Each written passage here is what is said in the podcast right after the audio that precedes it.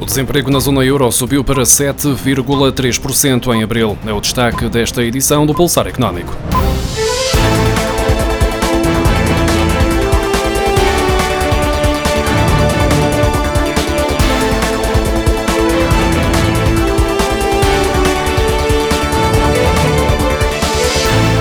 Taxa de desemprego subiu para 7,3% na zona euro e para 6,6% na União Europeia em abril, o segundo mês das medidas de confinamento devido à pandemia de Covid-19 na maior parte dos Estados-membros. De acordo com os dados do Eurostat, a taxa de desemprego na zona euro avançou 0,2% face aos 7,1% registados em março, mas ficou abaixo dos 7,6% observados em abril do ano passado. Na União Europeia, os 6,6% registados em abril representam também uma subida de 0,2% face aos 6,4% observados em março, mas menos 0,2% do que a taxa de 6,8% que foi contabilizada em abril de 2019. O Eurostat não faz neste boletim as habituais comparações por Estado-membro e alerta que estes dados não espelham a realidade, uma vez que as estimativas são baseadas na definição padrão de desemprego da Organização Mundial do Trabalho, que designa como desempregadas as pessoas sem trabalho e que estavam ativamente à procura de um emprego nas quatro semanas anteriores.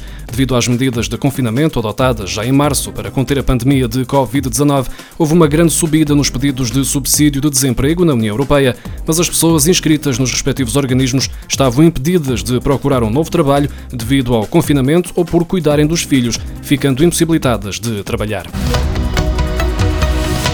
Portugal integrava no final do ano passado uma lista de 15 países com baixo nível de cumprimento das recomendações anticorrupção dirigidas a deputados, juízes e procuradores, de acordo com o relatório Greco, um organismo do Conselho da Europa contra a Corrupção. O documento, divulgado esta quarta-feira, refere que Portugal só tinha implementado integralmente, no final do ano passado, uma das 15 recomendações emitidas pelo Grupo de Estados contra a Corrupção. Das restantes 14 recomendações, 8 foram implementadas parcialmente e 6 recomendações não foram implementadas. O Greco existe desde 1999, tendo sido criado em resultado da vontade política dos Estados-membros do Conselho da Europa em tomar medidas decisivas e duradouras para combater a corrupção, garantindo adesão e implementação efetiva de padrões abrangentes no combate à corrupção. Apesar da vontade política patente na criação do Greco, na prática não se vislumbra uma grande motivação em aplicar as recomendações para combater a corrupção. De acordo com um estudo da gestão de risco de crédito em Portugal, impulsionado pela Crédito e Caucione, Iberinforme e Gestifatura, o atual contexto económico está a provocar um agravamento dos prazos de pagamento nas operações comerciais. Segundo este estudo, no qual participaram mais de 300 gestores de empresas de todas as dimensões e setores, 13% trabalha com mais de 120 dias, uma taxa que praticamente triplica a que foi registada em 2019. Apenas 27% das empresas opera com os prazos inferiores aos 60 dias contemplados no Decreto-Lei número 62/2013 de transposição da Diretiva Europeia de medidas de luta contra os atrasos de pagamento nas transações comerciais. Há um ano, praticamente metade do tecido empresarial trabalhava com menos de 60 dias. 85% das empresas têm que aceitar prazos de pagamento superiores aos desejados para poder manter a sua carteira de clientes. O estudo revela pior comportamento nas pequenas e médias empresas do que nas grandes empresas. 37% das empresas teve que aceitar prazos de pagamento superiores aos desejados por parte de grandes empresas, frente a 58% que teve que alargar os prazos para trabalhar com o segmento de PME. Este comportamento está relacionado com outras evidências reveladas pelo estudo, como o aumento dos problemas de liquidez do tecido empresarial.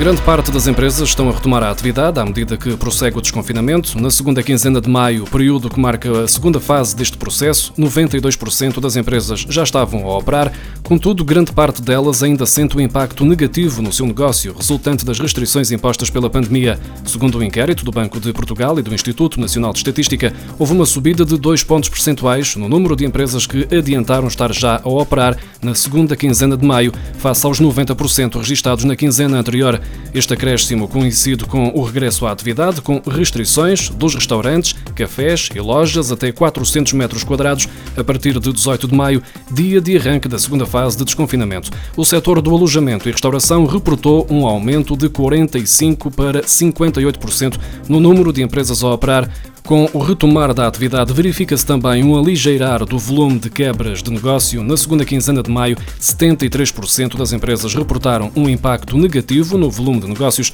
um valor que compara com os 77% registados na quinzena anterior.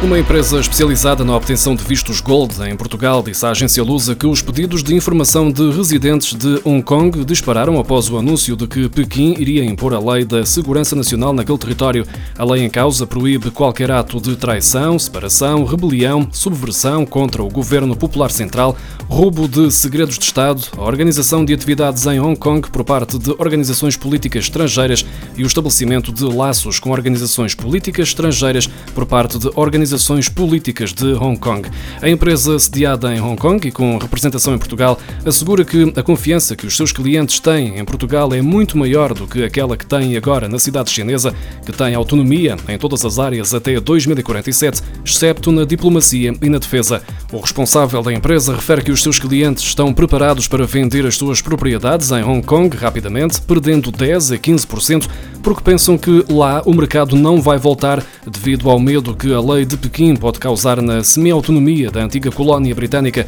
Os clientes estão preparados para perder dinheiro em Hong Kong porque podem ter retorno financeiro nos próximos cinco anos em Portugal. A Ministra do Trabalho e da Segurança Social, Ana Mendes Godinho, já veio anunciar que o formulário para os trabalhadores independentes pedirem o apoio no âmbito da Covid-19 será novamente alterado para deixar cair a opção de prometerem que retomam a atividade no prazo de oito dias após a data de reabertura do setor. Este passo atrás surge na sequência da denúncia da plataforma Precários Inflexíveis sobre a obrigatoriedade dos trabalhadores independentes se comprometerem, no momento do preenchimento do pedido de apoio, a retomar a atividade profissional no prazo de oito dias após a data de abertura declarada pelo Governo, caso a mesma tenha estado suspensa ou encerrada devido ao surto de Covid-19. O movimento considerou a exigência como sendo irracional e insultuosa, uma vez que o regresso ao ativo não depende dos trabalhadores, mas sim das entidades que contratam os seus serviços. Entretanto, a Ministra do Trabalho esclareceu que se trata de uma manifestação de disponibilidade e acrescentou que não irá ser verificada a faturação dos trabalhadores independentes.